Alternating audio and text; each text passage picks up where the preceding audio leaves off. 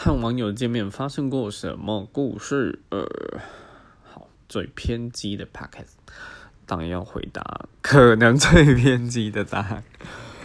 好，没有啊。呃，最近也是有跟网友见面，然后虽然说聊的蛮多的，但是毕竟是一个陌生人了，那。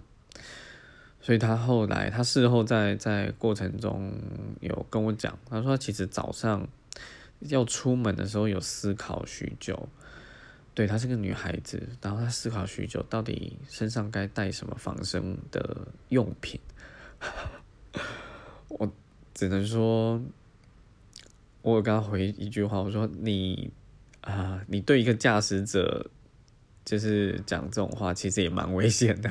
毕竟我在开车，你对我使用防身器材好像不太对。